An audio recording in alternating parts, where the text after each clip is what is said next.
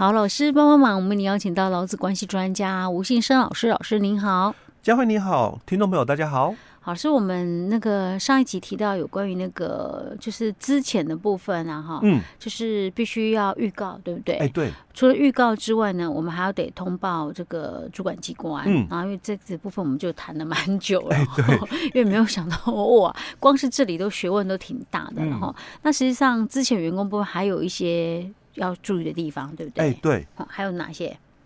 因为在预告期里面哦，因为我们。之前员工要预告嘛，预告员工嘛，哦，那所以在这个预告期里面哦，其实员工他每星期哦，他有两天的一个谋职假，就是在假如啦哈，就是公司预告了嘛，那如果你是采就是说我我直接付预告工资，那当然就没有这个所谓的预告期间，是。那如果你有预告这个老公哦，那这个老公他在这个预告期间哦，哦每个星期哦，他都有两天的一个谋职假。哦，这个谋职假的话是薪水照付的哦。哦，薪哦，薪水照付的哦，而且他也不能扣这个全勤的一个问题哦，因为毕竟他不在我们的这个就是说呃规范的一个全勤的一个扣除里面哦。一个礼拜两天哦。哎，对。那今天假设我是年资三年以上的，那他雇主要三十天前预告。哎，对。那表示，假设一个月这样有四个礼拜好了，嗯，我又可以多出八天的某指甲。哎，对，没错。哦，啊，再加上余力一休。哦，OK。那雇主想一想啊，假设啊，我今天想要资遣一个员工，我有可能有合法的法定事由好了，先那些因素都排除掉。对，我要资遣一个员工，我我说白一点呢，我今天如果是雇主哈，我不要给他预告。我我付预告工资，对啊，那，可以。啊，但预告工资要三十天，哎，对，的一个预告工资。哦，哦，那三十天扣掉八天周休二日是二十几天哦，那这样预告工资还是比较贵一点。没有，因为其实老师，你知道我在算什么？因为其实以雇主的角度来看的时候哦，那他会自己去评估啦，是哦，那划不划来？划不划得来哦？他自己去算哦。嗯、但但是在老公那个部分，我必须说明的时候，有些老公哦，他就认为说，如果你给我就是说三十天的一个预告工资哦，嗯，那他就会在主张说，那不对啊，还有谋子假。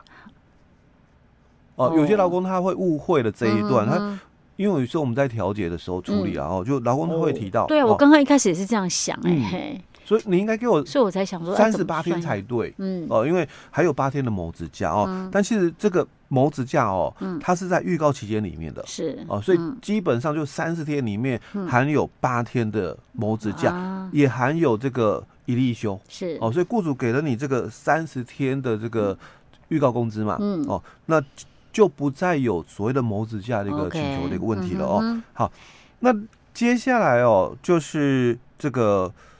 资遣费，嗯，哦，那我们法规里面他讲的很清楚啊，资遣费哦的一个算法有两种，嗯，哦，一个是新制跟旧制，哦，当然就要看这个劳工本身的一个条件哦。那如果他是我们的这个九十四年七月一号以后才任职的，那他就是新制哦。那如果他是在这个之前任职的，嗯，那可能他有所谓的新旧制。哎，老师，那有没有可能他是我后来选新制？哎，对，我就有旧制年资跟新制的年资嘛？对，这个就我们讲新旧制。是，那这样要分开算吗？哎，他要分开算。哦，那可能他也没有改变这个，就是我没有改，我没有转新制，我都是旧制，那他是纯旧制。OK，好，所以基本上资遣费这个部分哦，嗯我们就要看他自己的一个情况了哦。那如果是救治，嗯，哦，我们就。照劳基法十七条的规定哦，来来给予哦。嗯，那劳基法十七条他就谈到了，就是说这个资遣费的一个给付的一个方式哦，就看劳工的一个工作年资哦，满一年就给一个月的这个平均工资哦。那当然一定会有不足的一个部分哦，所以他说不。满一年的话，我们就按比例，不到一个月，以一个月计算。OK，所以他那个按比例的话，是指以年度来讲，对不对？呃，他是按比例，就按月的比例。比如说我刚刚讲说，哎，可能他有年资啦，哦，假设就七年三个月又五天，嗯，哦，但七年没有问题嘛，就七个月嘛，对不对？三个月，三个月有五天。哦，那五天哦，因为不到一个月一个月计，所以要算四个月。四个月。哎，对。OK。哦，所以你就那三年十二分之四。OK。哦。好，这是我们资遣费的一个算法哦，大致上是这样哦。那薪资的部分呢？哦，薪资的部分哦，就我们劳工退休金条例里面十二条的一个规定哦。嗯、那他也有提到了，就是这个资遣费的一个算法哦，嗯、就是这个工作满一年，嗯、我们就给半个月的平均工资。嗯，满一年给半个月。哎，对，嗯、我们劳基法它是满一年给一个月哦。嗯。哦，劳工退休金条例是满一年给半个月。好、嗯。哦，那如果不到一年的部分呢？嗯。哦，它也是按比例。哦，它也是按比例哦。哦那只是说这个比例的规定啊，嗯，刚刚我们劳基法是说不到一个月一个月计，是，它没有这一段哦，所以它的比例是天数比例三百六十五分之几哦的一个比例，感觉上心智好像比较吃亏一点，哎，对，很多人会有这种质疑，按照我们的习惯来讲，应该是新制会优于旧制，哦，新法会优于旧旧法嘛，嗯，但当初在立法的时候，哦，立法的一个理由就是说到哦。因为我们老退六趴嘛，每个月哦，按照你的工资提缴六趴，嗯，哦，所以如果以这个一年下来，就帮你大概提缴了一百二十二趴，嗯，就六乘以十二啦，哦，就一百二十二，哎，不，六六趴啦，哈，乘以十二个月就七十二趴，嗯，哦，那我们刚刚不讲说那个满一年给半个月嘛，半个月就五十趴，哦，所以七十二趴加五十趴就一百二十二趴，好，那那。就大于劳基法，他说这样子有比较划算。哎，劳基法一年才一个月嘛，就一百趴嘛。那我们的这个薪资哦，嗯，哦，雇主每个月帮你提缴劳退六趴嘛，嗯，哦，那一年就七十二趴嘛。那资遣费一年半个月五十趴，嗯，所以加起来啦，你已经拿到了一百二十二趴，哦，所以大于这个旧的劳基法的一个算法。所以他这样的逻辑，我这样听起来好像也没有问题。那真的是这样吗？就我觉得有点质疑啦。哦，因为毕竟哦，趴数还可以这样算的。对，趴数怎么可以这样算？对啊，我就觉得很奇怪呢。而且哦，我我们劳基法哦，他是在我离职的时候哦，然后来算那个一百趴。嗯。哦，但。我我们新制哦，我我任职开始哦，你都有给我五十趴，嗯，呃，不给我那个六趴了哦，那等一年就有七十二趴嘛，对，可是我我来十年哦，嗯，哦啊前面的那那几年嘛，嗯，那个那个七十二趴是比较少，因为我前面的薪水比较低，嗯，那我现在后面薪水十年后嘛，嗯，调高了，嗯，然后就老是用后面高的薪水算给我，嗯，哦，按按你那个资那个劳退六趴嘛。前面还是前面还是低的啊！哦，那而且、嗯、不是这样，雇主说你不用想太多了，你十十年前跟十年后薪水都一样，我不会给你调薪的。想太多，哎，所以他觉得说一百二十二趴比较多，已经有多给优于这个旧法的部分。我刚刚在想说，哎、欸，那我们如果说存在银行里面的那个定存、啊？嗯，假设一年是一趴好了。嗯。一年一趴。啊，没有没有没有，我在乱想。OK OK，我这数字不太行。对对对，我只是觉得他的逻辑这样算。如果这样想的话，我们真的一百二十二趴好也给的多，因为我们刚刚讲前面的薪水低嘛，可是再加上利息进来哦，那加进去哦，确实啦哦，可能都会比新法还要高，所以哦，他才又限制了一个规定，就劳退的这个资遣费哦，劳退薪资这这个地方的资遣费哦，最多六个月。最多六个月是十二年哦。哎，对，十二年哦。如果你做哈做满十二年，我十四年被资遣了，我还是只有六个月。哎，对你不能说哎十四除以二嘛，因为满一年就半个月嘛，十四除以二那应该七个月，没有六个月。为什么会对雇主这么好？哎，新制的规定 就是这样子哦，所以他们的一个解释说，哎，你看我们已经算到了那个那个一百二十二趴了嘛，哦，所以如果在在。这样子算到六个月嘛，应该已经比劳基法好很多了啦。这样感觉是他好像有点鼓励那个劳工哦，不要在一家企业做太久，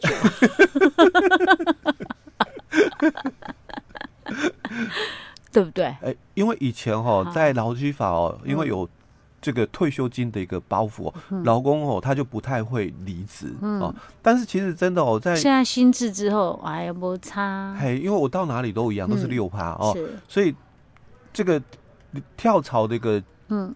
尤其是年轻人，对，就会比较。中高龄应该比较少。中高龄想说，我要跳槽跳到哪里去啊？对对对，除非我这真是很特殊的技术，哎，我专业的部分，对我根本也不怕没工作。对对对，哦，不然的话，基本上了哦，大概这个就法规的角度来谈哦，他是觉得说，因为这个新法哦，确实已经比较好，所以他是满一年哦才给半个月。是哦，那我们刚刚有谈到，就资遣费大概。就是有新制，嗯，哦，也有旧制嘛，哦，那如果你你是很单纯的，就新制跟旧制就区隔的，我就新制，我没有旧制，嗯，我我只有旧制，我也没有新制哦，那就是按照我们刚刚的算法，新制归新制算，旧制归旧制算哦。那我们也有一种就是混合的，我们刚刚讲，哎，他可能九十四年七月一号已经就到职了嘛，那之后哦五年内，他又选了新制哦，所以他的资遣费当然就混合。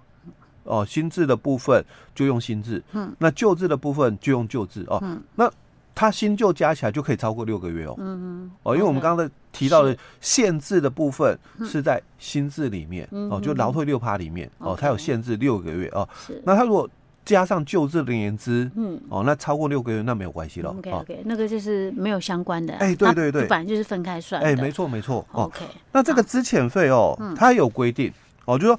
雇主他必须在终止劳动契约的三十天内哦来发给，嗯。啊，如果没有照这个规定来发给哦哦，一样我会有处罚哦，那处罚还蛮贵的哦，那甚至哦在我们的灾保法里面哦，它的一个处罚哦哦又又不一样了，所以这个不同的一个法规哦有不同的一个规定，尤其是灾保法，好是嗯。三十天内哦，对，假设我之前你刚好是在。月底或月初，嗯，那我们公司都是五号发薪水，对。那我可能假设我诶一号跟你之前或二号之前，那五号根本来不及算出来，嗯。可是我到下个月可能要到下个月的五号才发薪水，那这样是超过三十天了呢。对，这个不行哦。哦，所以你不可以说我等到下一次下下一次发薪水的时候给你被塞。对，因为这个之前我们在节目有谈到另外一个问题哦，就是说。比如说我的这个特休未休工资，嗯，哦，那如果我在职的话，哦，那可能就是呃届满后的三十天内，哦，要发给。嗯，那如果我是离职的，应该离职当日要发给，因为这个是劳基法细则第九条的一个规定哦。那我们劳基法二十三条有谈到，嗯，这工资哦，那原则上就一个月两次哦，那。你们也可以另行约定啊，哦，一个月一次哦。那发给发薪日是什么时候哦？